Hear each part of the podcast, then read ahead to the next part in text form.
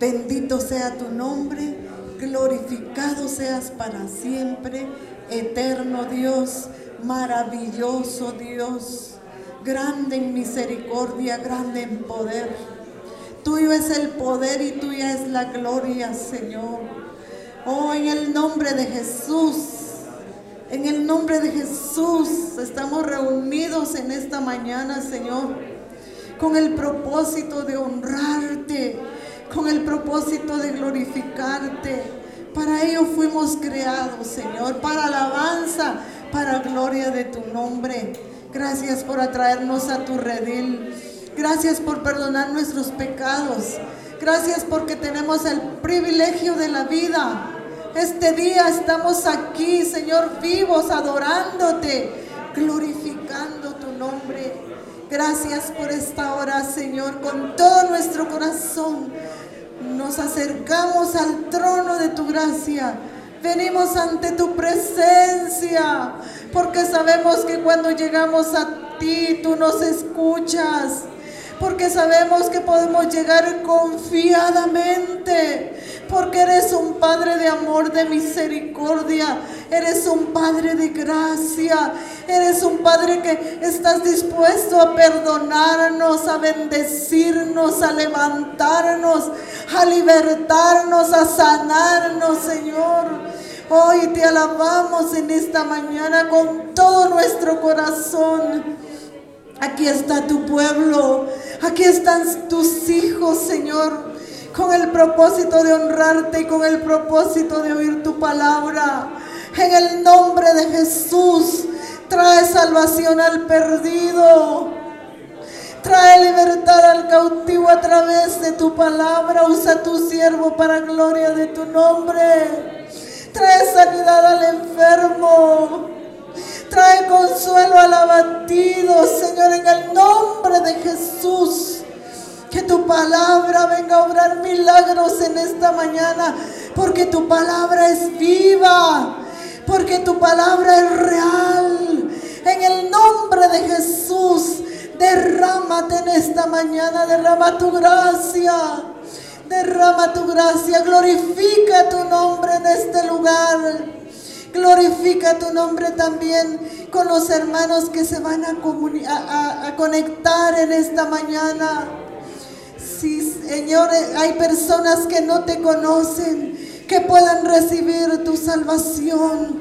Toca los corazones, abre las mentes, abre los oídos. En el nombre de Jesús, que todo lo que hagamos, Señor, sea para gloria de tu nombre. Muchas gracias por esta hora. Gracias por tu fidelidad. En el nombre de Jesús. Vamos a cantar ese coro, no hay imposible para Dios. Amén. No hay imposible. Él tiene todo poder. Tiene todo en sus manos. Y está dispuesto a bendecirnos en esta mañana. Gloria a Jesús imposible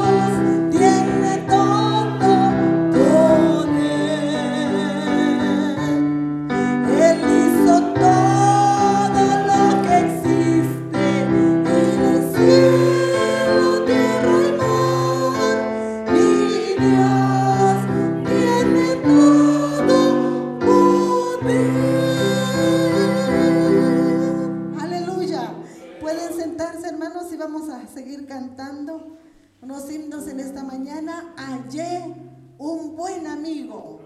Gloria a Dios.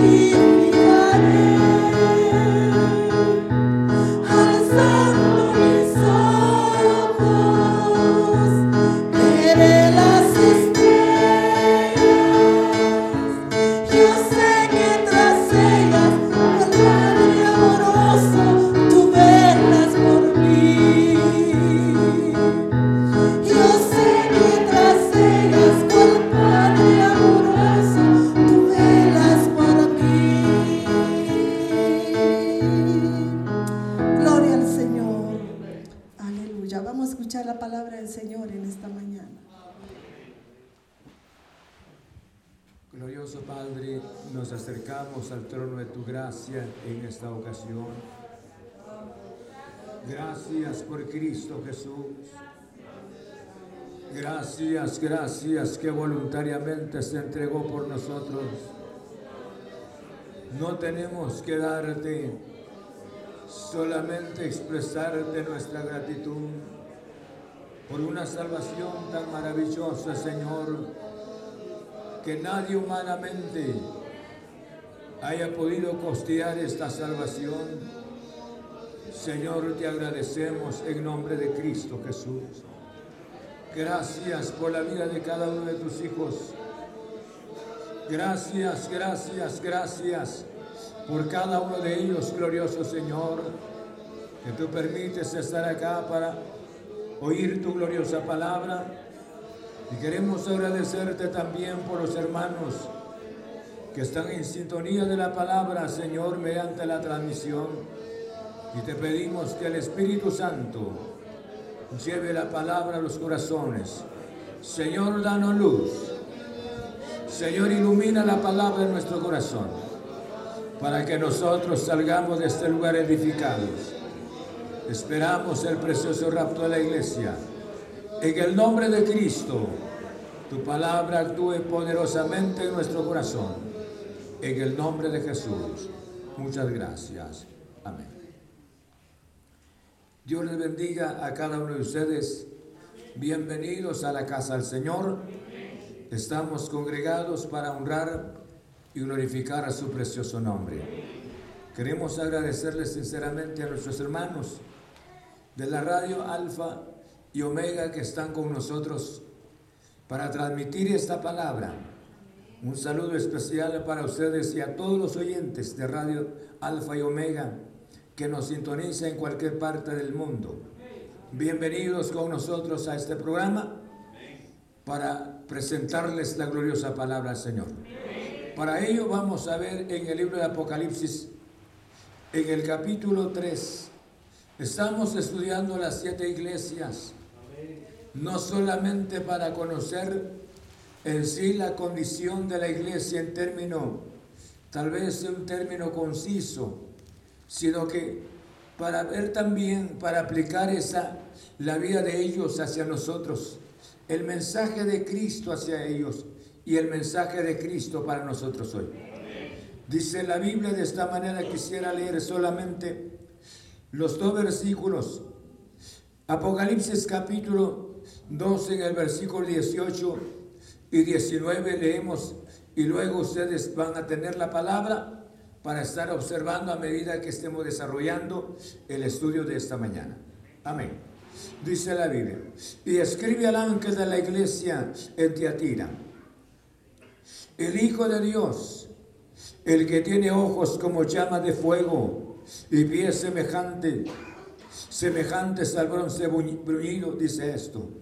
Yo conozco tus obras y amor y fe y servicio y tu paciencia que tus obras postreras son más que las primeras. Pueden sentarse.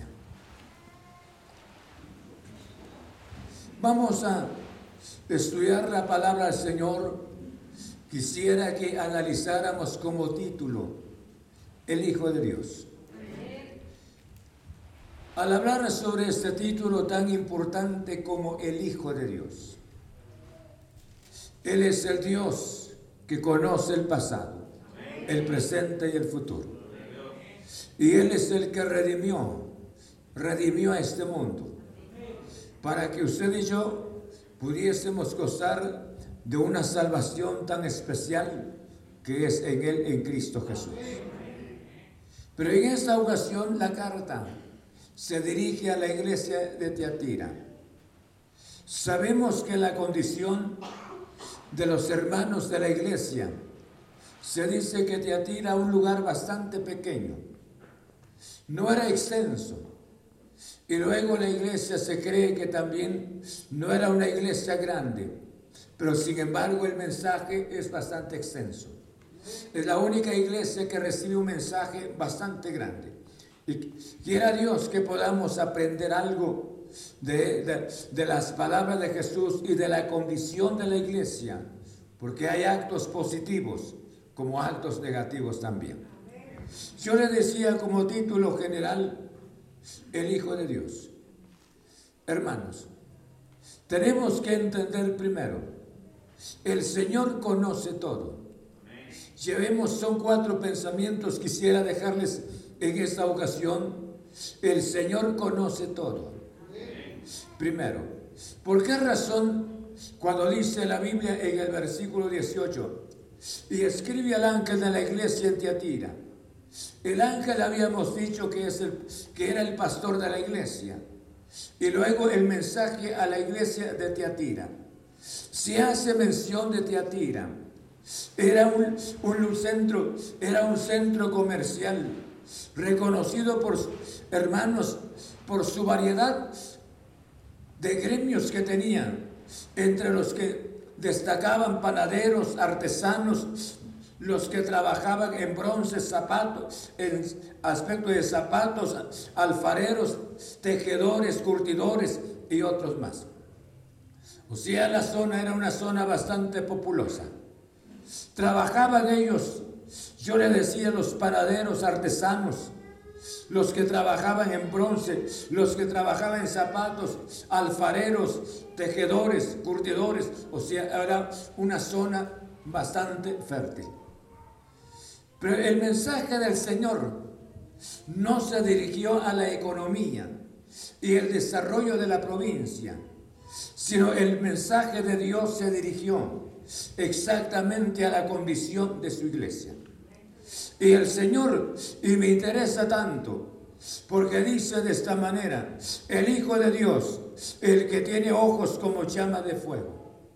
Piense esta mañana que, que que podría ser o que esté fuera del alcance del Señor. Dios conoce todo. Y esto es lo que muchas veces no estamos convencidos como iglesia del Señor. Nos olvidamos que un día usted y yo, el Espíritu Santo nos alcanzó. Y ahora somos redimidos por la sangre de Cristo Jesús. Amén. Y nos olvidamos. Dice la Biblia de esta manera en el libro de los Salmos en el capítulo 139, el Salmo 139. Ligeramente vamos a ver esta porción de la palabra del Señor. El Salmo 139 dice en el versículo 4, pues aún no está la palabra en mi lengua, y aquí, oh Jehová, tú las sabes todas. Detrás y delante me rodeaste, y sobre mí pusiste tu mano Tal conocimiento es demasiado maravilloso para mí. Alto es, no lo puedo comprender. Verso 7. ¿A dónde me iré de tu espíritu? ¿Y a dónde iré de tu presencia? Si subiere a los cielos, ahí estás tú. Si en el Seol hiciera mi estado, he aquí, ahí tú estás. ¿Habrá algún sitio en este mundo, escuche, donde Dios no conozca? donde Dios no esté presente. Por eso hace mención la palabra en el libro de Apocalipsis para la iglesia. Jesús se presenta de esta manera. Él dice, el Hijo de Dios, el que tiene ojos como llama de fuego. Hermanos, para la iglesia de Teatira no había nada escondido, porque aquel que caminó sobre la tierra durante su ministerio tres años y medio, Ahora se manifiesta el Cristo glorificado. Y el, Cristo glorificado todo lo conoce. No hay nada imposible para él. Bendito sea su santo nombre. El Señor conoce todo. Cristo entonces se identifica. El que tiene ojos penetrantes, el que escudriña. Y dice la Biblia de esta manera, el que tiene ojos como llama de fuego y pies bruñidos, y pies semejantes al bronce bruñido, dice esto. Pensemos, se presenta con tres características importantes. En primer lugar, se identifica como el Hijo de Dios. Y en segundo lugar, se presenta con los ojos que mira todo. Y en tercer lugar, se presenta con los pies como bruñidos.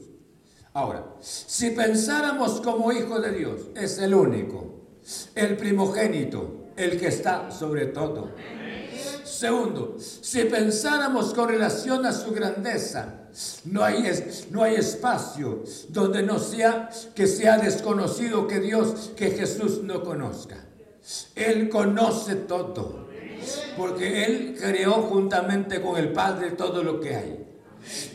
llevemos en nuestro corazón no hay actos que nosotros pudiésemos hacer fuera de la presencia del Señor que podamos decir no conozca al Señor. Los ojos de Dios están en todas partes.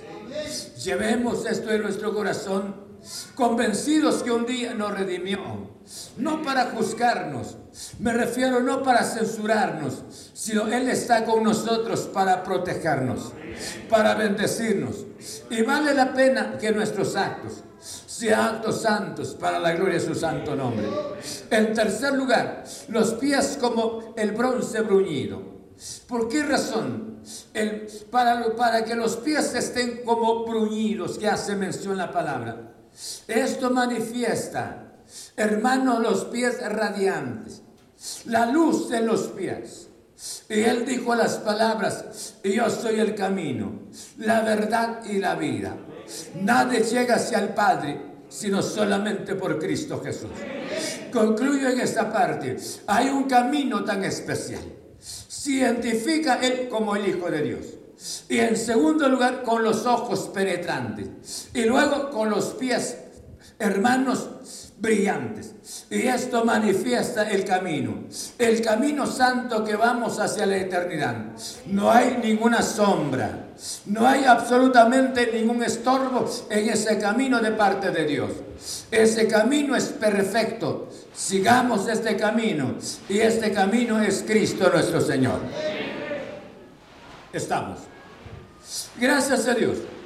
Yo le decía, decía esto, porque Cuánta bendición es tener la confianza en la grandeza de un Padre todopoderoso.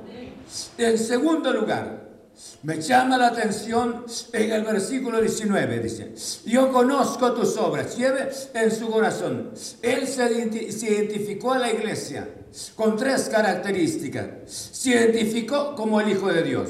Se identificó con los ojos penetrantes. Se identificó con los pies bruñidos con los pies brillantes. Entonces, ¿en dónde podríamos esconder o esconder nosotros? Por esa razón hace mención la palabra, que toda potestad se le fue dada a Él.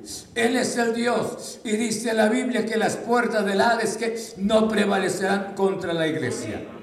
Hermanos, tenemos una bendición tan importante. Quisiera que cada persona levantara su espíritu en esta ocasión. En el nombre de Cristo es así. Levantara su espíritu, levantemos nuestro espíritu. Cual sea la condición que esté padeciendo, estemos padeciendo. Tenemos un Dios poderoso. Y Él está con nosotros esta mañana. Si tuvo poder para redimirnos, tiene poder para suplir nuestras necesidades. Cual sean nuestras necesidades, en el nombre de Cristo Jesús. Segundo, vayamos. El crecimiento. La primera parte le decía, el Señor conoce todo. Y en segundo lugar, el crecimiento. Miren la condición de la iglesia. Yo creo que esta iglesia, en el versículo 19 dice, yo conozco tus obras y amor, y fe y servicio, y tu paciencia, y que tus obras postreras son más que las primeras. Me impresiona tanto. Quisiera descansar un momento para hablarles en, este versículo 19. El que tiene ojos penetrantes hizo la apreciación no para juzgar, no para censurar. Muchas veces nuestros ojos de nosotros no son, no son ojos perfectos. Hacemos nuestras observaciones y muchas veces, hermanos, nos confundimos. Porque no somos seres humanos perfectos. Solamente vemos a veces la apariencia pero no vemos en sí la persona. Pero Dios conoce perfectamente quién era la iglesia de Teatira, quiénes eran los verdaderos hijos del Señor. Y Dios conoce en este siglo en que vivimos en dónde está su verdadera iglesia, en dónde están los verdaderos hijos del Señor y en dónde están aquellos que han desconocido que los ojos del Señor pueden ver cualquier actitud y actos ocultos que nosotros hagamos fuera supuestamente fuera de él. Pero aquí hace mención. Y eso me llama la atención. Yo conozco tus obras, claro que sí. Y amor. ¿Cómo es que el amor de estos hermanos, y dice tus últimas obras son mayores que tus primeras? O sea, estos hermanos iban en progreso. Era la iglesia que estaba en crecimiento. Dice que cuando ellos iniciaron el servicio del Señor, las obras pasadas, o sea, hace unos años atrás de ellos, cuando ellos conocieron al Señor, las obras eran, el servicio era pequeño. Y a medida que el tiempo iba pasando, ellos aumentaron en el servicio. Y escuchen, nadie puede aumentar en un servicio al Señor ni su amor si es que la persona no tenga una relación muy personal con Jesús. Si la persona no se conozca con Cristo Jesús. Si la persona no tiene no tenga una convivencia con el Señor frecuentemente. La vida cristiana resultaría siempre una vida tradicional, una vida religiosa. Pero cuando la persona escuche, se encuentra con Cristo Jesús tiene una experiencia maravillosa con el Señor. Jesús dijo las palabras, yo soy la vid. Y luego dijo, toda persona que debe de permanecer en Él, porque fuera de Él nadie puede llevar fruto. Bendito sea su santo nombre.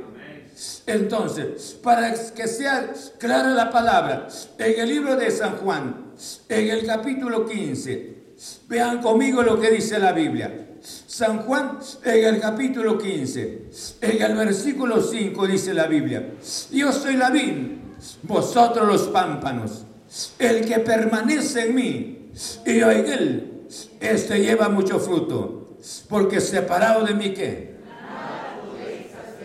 Amén. ¿Cómo hemos deseado a veces como, como pastores hemos deseado que nuestras congregaciones le sirvieran al Señor, manifestaran ese amor hacia Dios. Pero muchas veces no es así. Y las personas indolentes, indiferentes, y tienen toda la razón, porque las personas prácticamente, cuántas vidas estancadas espiritualmente, no se puede esperar un servicio.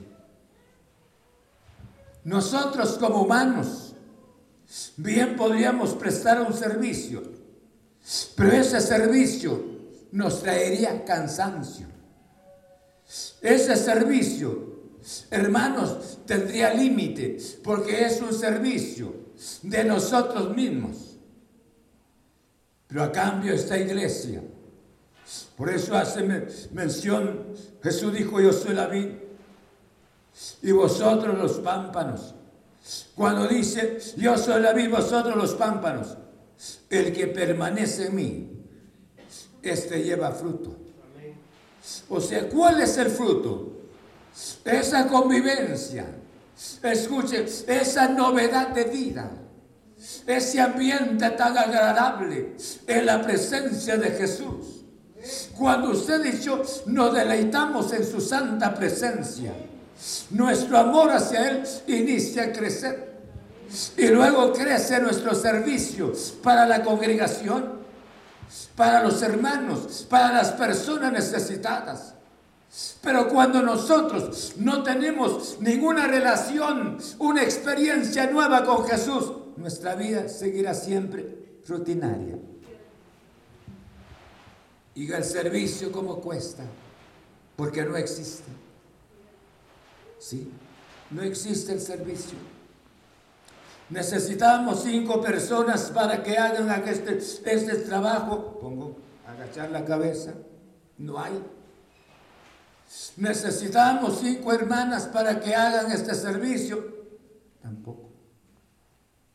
Queremos ver a los jóvenes donde están para que hagan esto, pero el trabajo es posiblemente para una hora. Joven no hay. Y tiene ahí toda la razón. Jesús dijo, yo soy la vid, vosotros los pámpanos.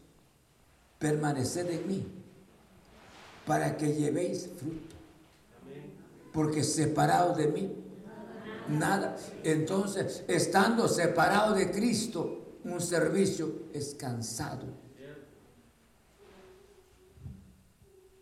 Ver a, servir a Dios Señor es aburrido. O sea, no, esto no es vida. Pero estos hermanos me impresiona tanto.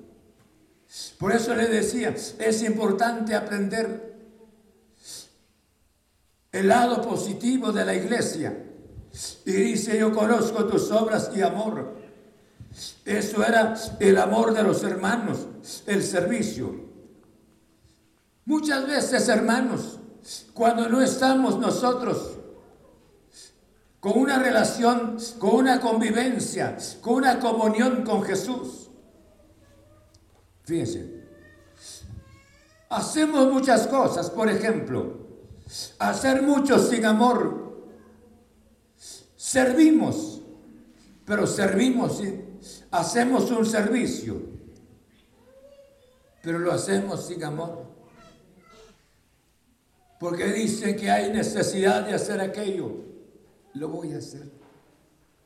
Pero entusiasmo no hay. El deseo de, trabajar, el deseo de servir, no hay. Por eso le decía, hacer mucho sin amor no es servicio, sino es vanagloria.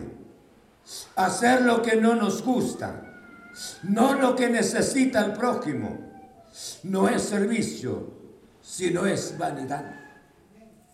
Muchas veces prestamos, hacemos aquello y lo hacemos, no lo hacemos con entusiasmo. Ay, dice otra vez. Hay que hacerlo otra vez, como cansa.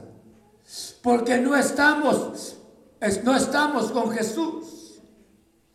Gracias a Dios no hay problema del alcohol, no hay problema de vicios, no hay problema de, de pecados escandalosos, pero sin embargo no estamos relacionados con Jesús.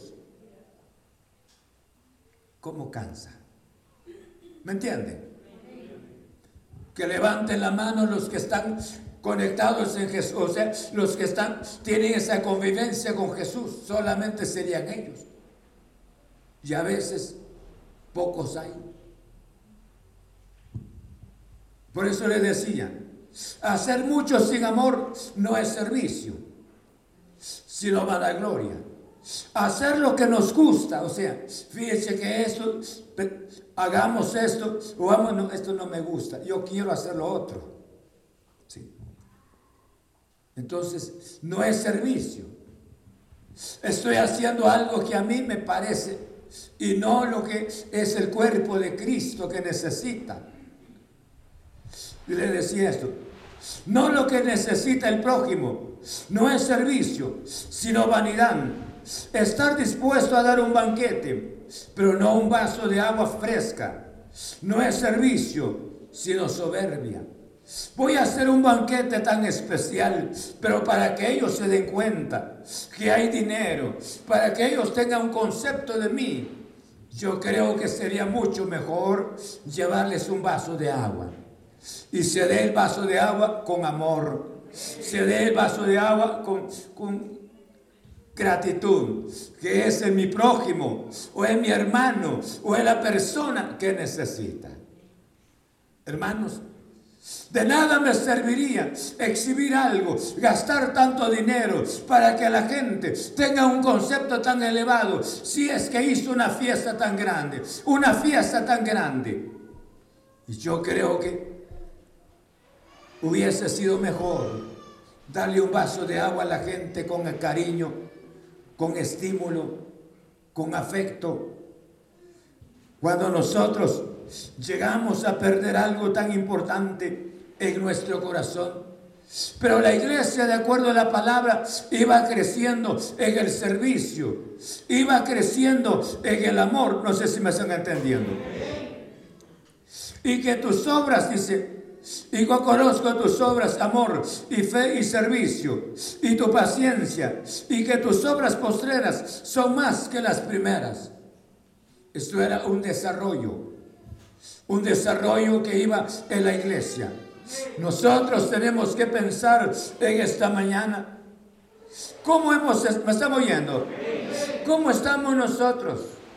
¿Será que nuestro servicio a Dios nuestro servicio al prójimo va en ascenso. ¿Será que va, va en crecimiento? ¿O nuestro servicio a Dios y al prójimo está muerto? Si este servicio está muerto, no estamos nosotros, hermanos, con una comunión con Cristo Jesús. Porque ¿quién es el que da esa vida? ¿Quién es el que mueve el corazón si no es el glorioso Espíritu Santo? Si el Espíritu no nos mueve, yo creo que siempre miraríamos por nuestras necesidades. Nunca pensaríamos en el prójimo y nunca pensaríamos en la condición de la congregación. Nunca pensaríamos, ¿por qué razón? Porque estamos fuera de Cristo Jesús. Y por eso le decía, Alguien podría justificarse, es que Dios sabe lo que estoy haciendo, es que Dios sabe, algún día me voy a entregar totalmente. Y yo creo que el tiempo, dice la Biblia, si oyeres hoy su voz, no endurezca vuestros corazones. Si quiere, si del Espíritu está tocando su corazón y sabe que su obra y mi obra ya no es la misma como antes, yo creo que tendríamos que pensar, ¿por qué razón cambia tanto? ¿Me están entendiendo? ¿Ah? ¿Me están entendiendo? ¿Cómo va, nuestro, ¿Cómo va nuestro servicio a Dios? ¿Cómo va nuestro amor a Dios? ¿Cómo va nuestro amor hacia el prójimo? Muchas veces va en descenso. Va en descenso. ¿Sí? Aquel sí me cae bien. Aquella sí me cae bien. Pero esto sí me cae mal. No hago ese servicio. Es importante analizar entre nuestros hermanos. Por eso el Espíritu le dice, yo conozco tus obras y amor y fe y servicio y tu paciencia y que tus obras postreras son más que las primeras. Y esto era un avance. Por eso le decía, pensemos cómo estamos nosotros. Si vamos creciendo espiritualmente, o vamos para abajo? ¿Qué tenemos que corregir? Porque los ojos de aquel que vio la iglesia de Tiatira es el mismo que está acá. Es el que nos está viendo a nosotros. ¿O no es así? ¿Qué estamos haciendo? Y el Señor le preguntó a la iglesia de Tiatira, hay un centro comercial tan maravilloso dentro de ustedes. ¿Y cuántos de ellos formaban parte también de esos, de esos comercios que había? El desarrollo de la provincia. Pero a Dios le interesa la vida espiritual. Y aunque a Dios le interesa también nuestro estado material, nuestro ambiente económico, porque le dijo Juan las palabras, amado, yo deseo que tú seas prosperado en todas las cosas. En todas las cosas. Dios quiere que usted tenga salud, que usted viva. Esto es el propósito del Señor. Pero muchas veces nosotros vamos tras las bendiciones. Y la Biblia nos enseña todo lo contrario. Y dice la Biblia, más buscar primeramente qué. Y muchas veces por buscar las cosas, las añadiduras, las añadiduras, hemos dejado a Dios atrás. Hemos puesto nuestras prioridades en primer lugar, nuestras necesidades en primera plana.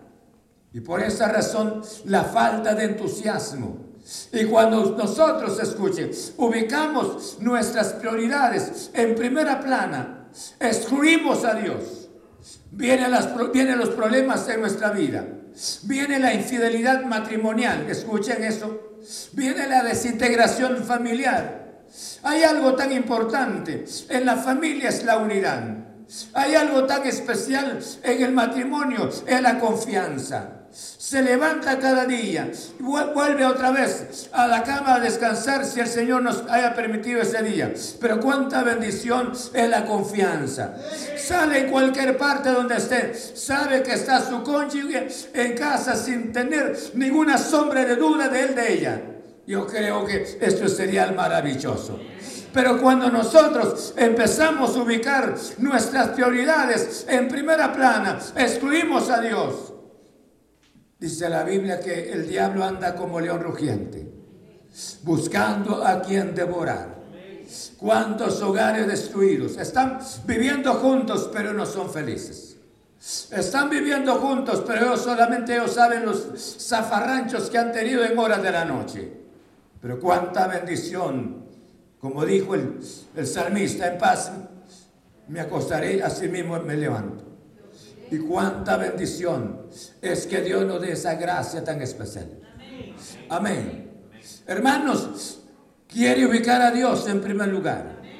Los ojos y los pies de aquel que se presentó a la iglesia de Teatira es el mismo que está acá.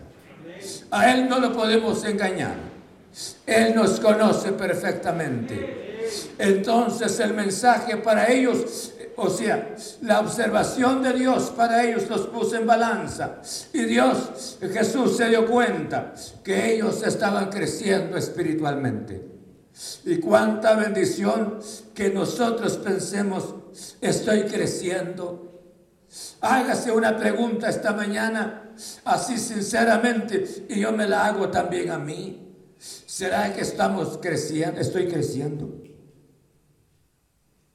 ¿Sí? ¿Me están oyendo?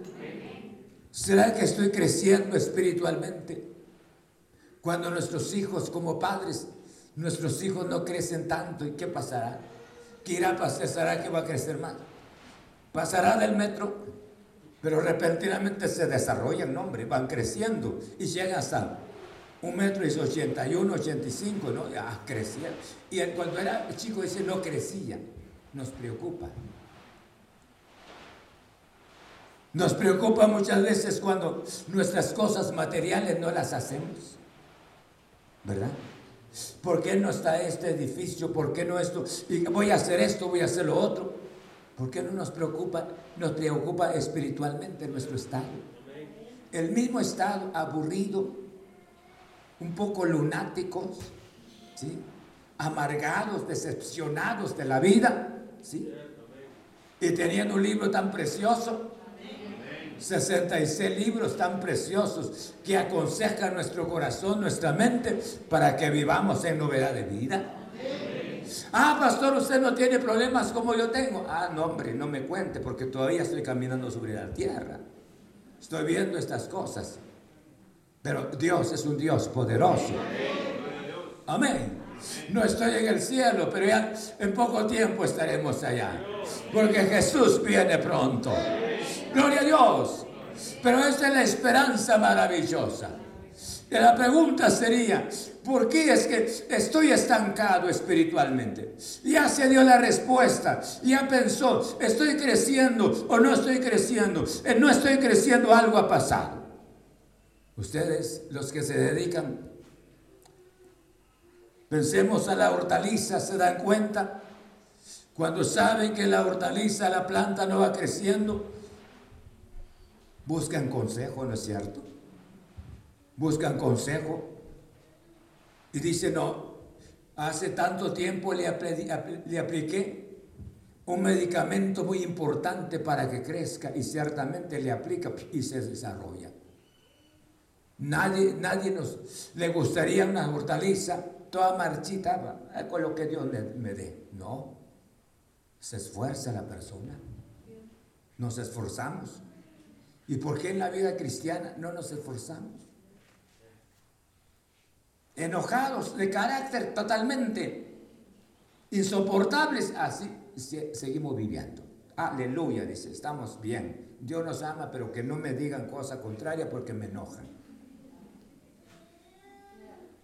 ¿Me están oyendo? Ah, y está creciendo. Y está creciendo. Mi comida la quiero a tales horas. Y si no está mi comida, me voy. Y se va. Se queda llorando la señora. Y estoy creciendo espiritualmente. No pasa eso. ¿Me están oyendo? Dios quiere cambiarnos. Es que la vida cristiana, créame, si no hay desarrollo espiritual en nosotros, no hay, no hay cambios, no hay devoción, no hay entusiasmo. Y aquel que Dios se dio cuenta cómo era la iglesia, cómo iniciaron estos hermanos. Vaya hombre el entusiasmo que había en ellos. Por eso le decía, cuánta bendición preste un servicio, pero hágalo con amor. Hágalo con entusiasmo. Gloria a Dios. Me interesa la actitud de, este, un niño. Cada vez que el, el padre sirve para las sillas, él son brincos que peca de un lado a otro lado, acarreando sillas. Y hay que seguir instruyéndole hay que seguir motivándolo. Que me, impresiona tanto. Él no jala una pierna y el brinco de un lado hacia otro lado, acarreando silla. Nosotros no. Un poquito lástima llegó mi semana. Tengo que colocar este nombre. No tenemos entusiasmo. Hermanos, no solamente en eso, sino en muchos aspectos. Sí. Esto es como el caso del matrimonio. Cuando el matrimonio se pierde la confianza, ya no hay entusiasmo para un almuerzo, ya no hay entusiasmo para la comida, ya no hay entusiasmo en el servicio, porque se perdió algo. Ya ese entusiasmo, esa confianza, ya no motiva nada en el hogar. Se destruyen los hogares. Pero cuando nosotros somos honestos, vamos a Dios, le rogamos a Dios, Señor, yo quiero que mi vida sea restaurada. Yo quiero servirte, glorioso Señor. Y quiero servirte con entusiasmo. Quiero servirte con devoción. Bendito sea Dios. Entonces, usted quiere servirle al Señor porque para eso Dios nos llamó. Dios nos llamó. Y Dios no les dijo las palabras, solo los veo a ustedes que están bonitos. Mis lindos hermanos, preciosísimos hermanos. No les dijo Jesús eso sino les dijo que sus obras pasadas, aunque las obras presentes eran mucho más que las obras pasadas, que ellos iban, iban ascendiendo. ¿Me están oyendo? Piensa esta mañana, ¿por qué no habido el entusiasmo para el servicio? ¿Por qué murió ese entusiasmo? Es que a mí no me toman en cuenta. Alguien me decía las palabras, el privilegio tan grande me decía, es estar tras del púlpito predicar la palabra, mientras que el servicio que yo hago es un servicio mínimo. Y ellos, ellos le sirven a Dios, atendiendo a los siervos del Señor, atendiendo a los hermanos. Yo le dije, hermano, todos los servicios son tan útiles en la presencia del Señor. No todos fuimos llamados al mismo servicio, le decía. Pero todos los servicios son útiles, útiles ante la presencia del Señor. ¿Qué haríamos, le decía, si todos fueran predicadores? ¿Quién podría servir? ¿Quién podría atender? ¿Quién podría hacerlos, hacer la comida? Pero gracias a Dios por aquellas hermanas que son tan serviciales, que prestan el servicio. Pero ese servicio, hay que seguir haciendo ese servicio, pero hay que seguir haciendo el servicio con devoción. Hay que servir con entusiasmo en el nombre del Señor, porque todo esto cuenta ante la presencia gloriosa del Señor. ¿Cuántos quieren restaurar lo que Dios un día les dio? En este lado y en este lado. Quieren restaurar lo que Dios un día les dio. No miren a alguien que les dijo, háganlo. Miren a Dios. Y muchas veces Dios nos, nos presenta, hermano, la necesidad cuando estemos enfermos, cuando no haya dinero a veces, cuando no haya tiempo muchas veces. Dios nos presenta la necesidad y de ahí Él quiere bendecirnos para la gloria de su santo nombre. Pero nos justificamos, estoy enfermo. Nos justificamos porque no hay dinero, no hay tiempo. ¿Y cuándo va a haber tiempo? Para nosotros nunca va a haber tiempo. Toda la vida siempre ocupados y ocupados. Iniciemos, llevemos esto en nuestro corazón, despertemos el servicio en nuestro corazón. Despertemos el servicio, porque nosotros queremos servir yo creo que todo esto cuenta ante la presencia del Señor. Gloria a Dios. Ahora, viene la amonestación. Yo le decía, el primer pensamiento es, el Señor conoce todo. Y el segundo pensamiento, el crecimiento. Y el tercer pensamiento, la manera que los hermanos habían permitido. Y dice en el verso 20, dice, pero tengo unas pocas cosas contra ti, que toleras que esa mujer Jezabel, que se dice profetiza, enseñe y seduzca a mis siervos a fornicar y a comer cosas sacrificadas a los ídolos. Y le he dado tiempo para que se arrepienta, pero no quiere arrepentirse de su, de su mal, de fornicación. ¿Cómo? Fornicación ahora viene la censura. Tengo unas pocas cosas contra ti. ¿Quién era Jezabel? Por eso cuando menciona la palabra dice, pero tengo unas pocas cosas contra ti, que toleras que esa mujer Jezabel. Pregúntese esta mañana, ¿esa es Jezabel del Antiguo Testamento? ¿Acaso no murió? Claro que sí. Pero la doctrina de Jezabel, las incitaciones, no sé si me están oyendo, las, las incitaciones que le hizo Acab el rey, dice la Biblia que Acab se vendió al pecado. Le fue ligera cosa esa, causar el pecado, porque su misma mujer Jezabel indujo al hombre para hacer la maldad. Y no solamente, sino para propagar la hechicería, pero eh, la idolatría, para hacer todo tipo de pecado. Y ahora esa sombra, esa doctrina, a pesar de que Jezabel ya no, ya no existe, existe, ya no existe, pues, durante siglos Jezabel ya se había ido, pero su doctrina. La semana pasada encontrábamos la doctrina de Balaam, y la doctrina de los nicolaitas. Y la doctrina de Balaam, bastante ofensiva, destructora. Y de los nicolaitas también. Pero esta doctrina de Jezabel es peor. O sea, ¿cómo es cómo trabaja el enemigo? Y eso es lo que muchas veces no nos damos cuenta.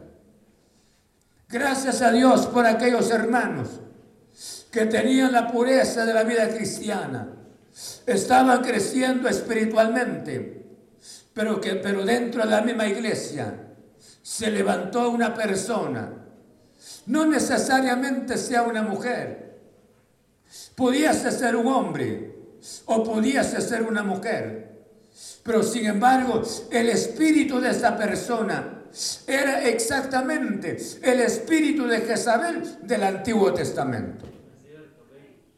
Sí. Pareciera que las personas murieran, pero sus actos continúan. Hay actos que se tornan hasta inmortales aquí en la tierra. ¿Sí? ¿Cuáles eran las actitudes? Por eso le decía, hace mención a palabra ligeramente en el libro de, los, el libro de juez, perdón, el libro de primero de reyes, la actitud de Jezabel. Hermanos, vean conmigo rápidamente, 16, 31 del libro primero de reyes. Primero de Reyes, capítulo 16, en el verso 31. Tienen ahí la palabra. Dice la Biblia de esta manera, en el verso 31. ¿sí? Porque le fue ligera cosa andar en los pecados de Jeroboam, hijo de Nabat, y tomó por mujer a Jezabel, hija de Etbaal, rey de los Sidonios, y fue y sirvió a Baal y lo adoró. Miren pues, el capítulo 21, en el verso 21, perdón, capítulo 21, verso 25. 25. Dice la Biblia de esta manera. En el verso 25 tiene la palabra. A la verdad, ninguno fue como Acam, que se vendió para hacer lo malo ante los ojos de Jehová, porque Jezabel, su mujer, que la incitaba lo incitaba. Jezabel, su mujer, lo incitaba, gracias. Hermanos, cuánta bendición es su matrimonio. Una ayuda, una ayuda, hermanos. Y una bendición cuando nosotros nos unimos, pero aquí el hombre era totalmente contrario. El hombre no tenía un carácter, era tirano, pero el carácter que tenía prácticamente era manejado por la mujer. Esto se hace, la vía de Nabot, se recordarán ustedes, fue trama de Jezabel que mataran a, Nabot para que acá se quedara con la propiedad de Nabot. Todo, pero las incitaciones de su misma mujer. Su mujer lo incitó para pecar. Y ahora en el Nuevo Testamento encontramos ahí una mujer o un hombre, o sea, una persona con el espíritu, con el espíritu de Jezabel. Qué serio. Yo creo que encontramos allá el espíritu de Balaam regando su, su enseñanza entre los hermanos. Hermanos, a comer cosas sacrificadas a los ídolos a cometer fornicación. Pero no estaba, no estaba, hermanos, presionando a los hermanos. Pero sin embargo aquí, él, esta, doctrina sí presionaba a los hermanos, incitaba a los hermanos y los presionaba a fornicar, a comer cosas sacrificadas a los ídolos. Qué serio. En una iglesia hay necesidad de velar siempre.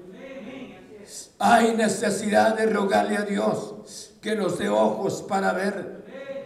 Porque repentinamente aparece, si no es el espíritu de Balaam, es el espíritu de los Nicolaitas. Si no es el espíritu de Jezabel, inconscientemente.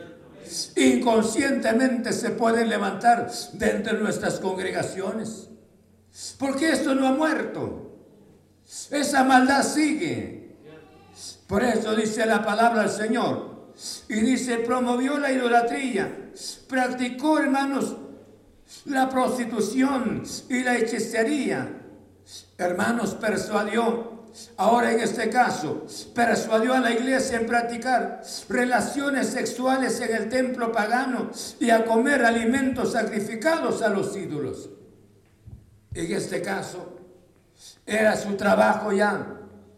Trabajarle, trabajar a los hombres, trabajar a los jóvenes, para que ellos pudiesen tener relaciones sexuales en los templos paganos, que fueran y continuaran siendo parte de la iglesia del Señor. ¿Cómo es el pecado, el mundo tan corrupto? Por eso la iglesia del Señor Jesús se presenta, el que tiene ojos para ver y los pies radiantes, que nadie puede confundirse del camino. El camino es Cristo Jesús. Y si es Cristo el camino, vale la pena que nosotros que no seamos distraídos por nada, por nadie. Dijo él, dice la Biblia, puesto los ojos en el autor y consumador de la fe que es Cristo Jesús. Para que usted y yo lleguemos a la eternidad, hay necesidad de atender al Señor mediante su palabra. Atendamos a Dios con todo nuestro corazón. Atendamos la palabra que su siervo nos esté dando frecuentemente. Ya la oímos durante muchos años.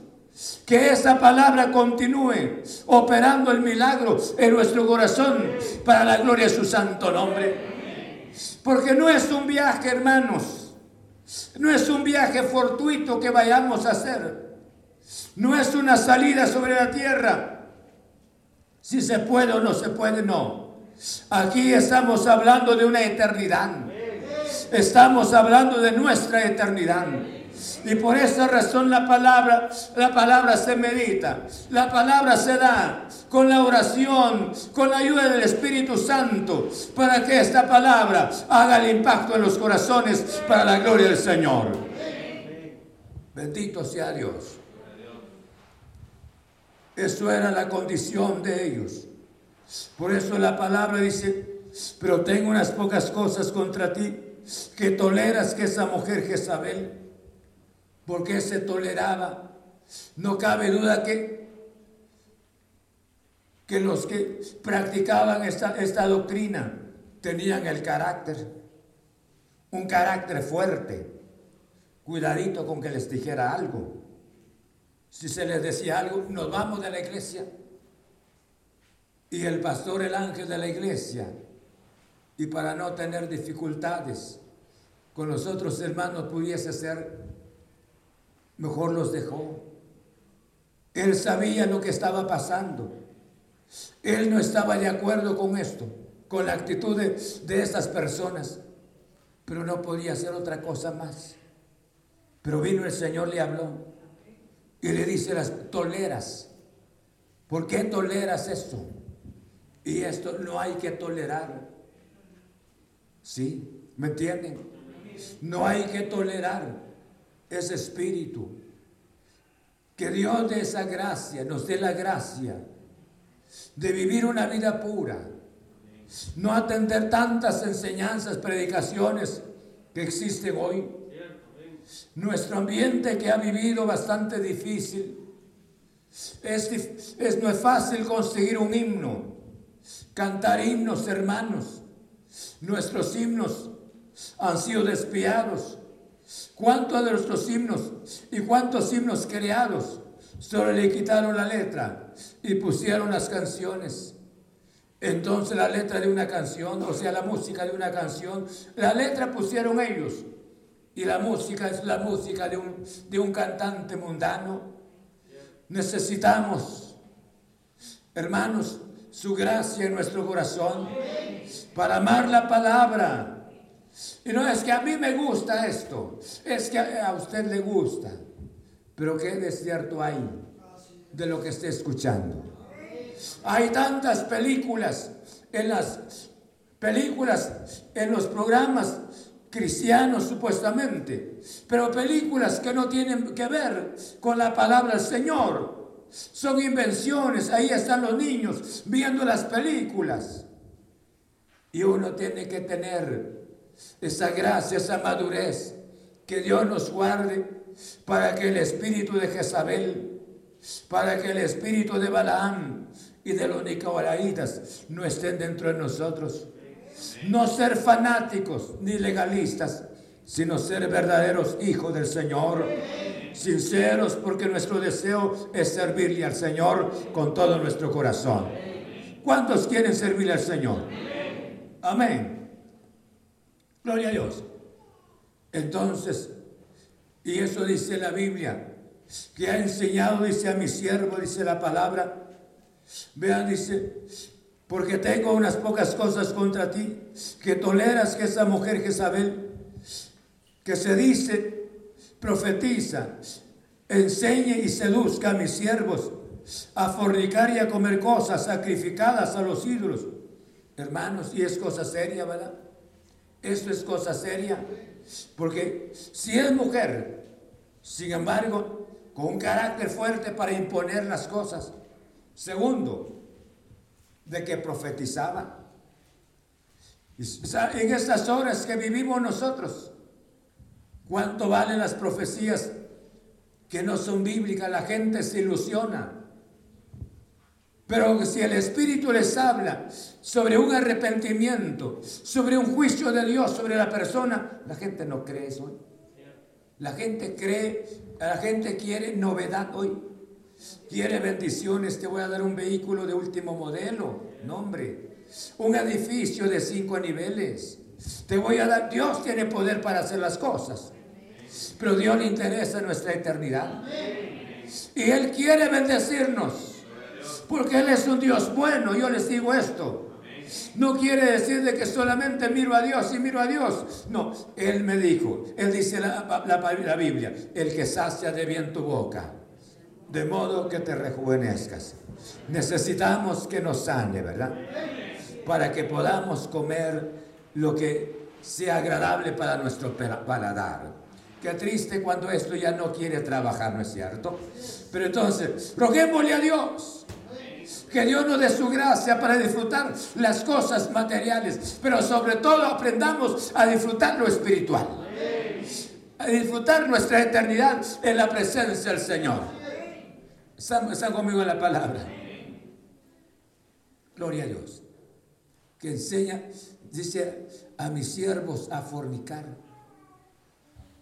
Hermanos, profetiza y seduzca a las personas ¿Qué haríamos nosotros en estas horas? Una persona que no estudia su Biblia, una persona que no, tiene, que no tenga comunión frecuentemente con Cristo Jesús, que reciba mensajes, profecías de prosperidad en su vida. ¿Sí? Y luego que seduzca o que trabaje inteligentemente con escuela, decimos, para que la persona inicie a pecar. Y eran los siervos. ¿Por qué razón los siervos? Porque todos hemos hecho un compromiso con Dios. Y Él nos lavó con su preciosa sangre. Y hemos venido a ser siervos voluntarios de Cristo Jesús. Bendito sea Dios. Y dice la Biblia, y le he dado tiempo para que se arrepienta, pero no quiere arrepentirse de, su fornicación. Dios es un Dios soberano. Él es un Dios bueno, me gusta hablar de Él. Porque Él no quiere que la persona perezca. Él quiere que haya arrepentimiento en su corazón. Pero muchas veces el arrepentimiento está lejos del corazón de la persona. Pero Dios le, dio, le, da, este mensaje. Y de otra, de otra manera vendría el juicio de Dios contra, contra estas personas. Porque dice la Biblia, dice en el verso 22, y aquí yo la arrojo en cama y en gran tribulación a los que con ella adulteran, si no se arrepienten de las obras de ella. O sea, Dios su juicio ya estaba sobre la persona que estaba incitando a los hermanos. Y los que cayeron en la trampa de ella, el Señor les dice que primero el juicio caería sobre la autora de esa falsa doctrina y luego caería sobre los que estaban practicando sus, enseñanzas, sus dichos. Necesitamos que Dios nos dé su gracia. Nuestra vida le pertenece al Señor. Somos templo del Santo Espíritu. Y Dios quiere que nosotros mantengamos nuestro estado ante su gloriosa presencia. Amén. Amén. ¿Cuántas enseñanzas falsas existen en la Biblia, en la vida? Pero la Biblia nos menciona estos peligros tan grandes. Pero Dios hace, hace una promesa tan grande, hermanos, en el verso 25. Pero lo que, pero lo que tenéis, retenedlo hasta que yo venga. Pero lo que tenéis, retenerlo hasta que yo venga. Cuánta bendición para aquellos que estaban creciendo en la obra, que crezcan más, que retengan esa verdad hasta que yo venga. Bendito sea el nombre del Señor. El juicio para, los rebeldes, porque estaban contaminando a la iglesia. Nosotros tenemos tanta pena hoy con relación a los contagios, ¿no es cierto? Saludamos y casi no saludamos a nadie. Así, ¿verdad? Porque nos da mucha pena. Hay mucho contagio, hay muchas muertes, ¿sí? Pero muchas veces nosotros no nos damos cuenta de los contagios espirituales. no nos damos cuenta. Tenemos tanta convivencia, tanta comunión con personas que no tienen una vida santa. Y no les hablamos del Señor, no les invitamos a la casa del Señor. Pero aquí el mensaje de Dios para aquellos que tengan el deseo de recibir un cambio para la gloria del nombre del Señor. Aquellas personas que quieran crecer en el Señor, que quieran servirle con devoción, con entusiasmo, retén lo que tienes ahora, para que nadie vaya a quitar tu corona, de acuerdo a la palabra. Queremos llegar a la meta, esa meta especial, pero hay que retener la palabra. Y por eso dice, lean conmigo el verso 25 todos, 1, 2 y 3, que dice, pero lo que tenéis... Amén. Dice, al que venciere y guardare mis obras hasta el fin, yo le daré autoridad sobre las naciones. Hay que mantener el nombre santo del Señor. Límpiese cada día y me limpio cada día, puesto que, puesto que tenemos tales promesas que dice. Y Espíritu. Yo los dejo acá esta mañana. Que el Santo Espíritu continúe obrando en nuestro corazón para que nuestro tiempo nunca sea perdido. Que podamos ver a Cristo como nuestro Salvador. Cuánta bendición ha sido gozarnos en su presencia en esta tierra y ahora verlo físicamente con cuerpo glorificado, que estemos en su presencia. Pero vale la pena que nuestras obras pasadas fueron menos que ahora en este tiempo presente sea mucho más. Y cuánta bendición retener la palabra hasta el fin. Sirvámosle al Señor y hagámoslo con entusiasmo. El servicio que le corresponda, hágalo con alegría, hágalo con entusiasmo. Aquí tengo, tengo personas que le sirven a Dios.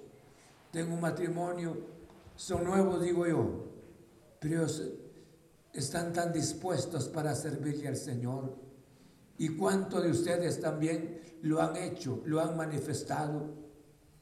Y aquellos que no lo han manifestado, qué bueno sería en el nombre de Cristo Jesús unirnos como pueblo del Señor para la gloria de su santo nombre. Póngase de pie y dígale Jesús, aquí está mi vida en tus manos. Padre, gracias por tu santa palabra. Te agradecemos en el nombre de Cristo Jesús. Vivimos en este mundo con tanto, con tanta maldad. Y nosotros como hijos tuyos, Señor Jesús, somos la sal. Somos la luz en este mundo.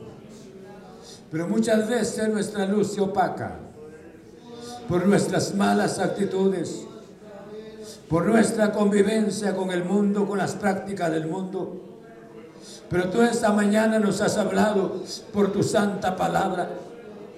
Y yo te ruego que tu santa palabra continúe obrando en cada corazón. Obra en ellos en el mío, para que nuestro servicio sea con devoción, para que nuestro servicio sea con entusiasmo. Padre, muchas gracias. Gracias mediante tu palabra. Tú sabes la doctrina de Jezabel. Señor, para muchas personas la fornicación no ocupa ningún espacio. Señor, es parte de la vida, es parte del cuerpo para muchas personas. Pero todo esto es condenable delante de tu santa presencia. Danos tu gracia mantener la pureza de esta verdad en ti. Señor, gracias, gracias. Y te ruego que nos des esa gracia, que crezcamos en el servicio, crezcamos en el amor, crezcamos en la fe. Señor, porque tú eres el Cristo que nos miras. Señor, tú eres el Cristo que nos iluminas. Queremos agradecerte que tu santa palabra continúe obrando en cada corazón. En el nombre de Cristo. Muchas gracias. Gracias, glorioso Jesús. Amén. Quiero agradecerle a los hermanos por el espacio que nos han permitido en esta mañana de presentarles la palabra en cualquier parte del mundo donde nos estén sintonizando. Esta es la manera que la iglesia evangélica Buena Nueva de acá de Santa Cruz, Banayat, Chimaltenango, Guatemala, ha presentado la palabra al Señor. Que Dios los guarde, hermanos y amigos que nos escuchan en Alfa y Omega. Y queremos agradecerle al hermano locutor por abrirnos este espacio. Él vive en El Salvador, entiendo. Que Dios lo guarde, Dios lo bendiga. Siempre oro por usted. Espero en Dios conocerlo algún día. Dios los guarde. Muchas gracias. Amén. Vamos a agradecerle a Dios por su gloriosa palabra. ¿Están gozosos? Él es el Dios que nos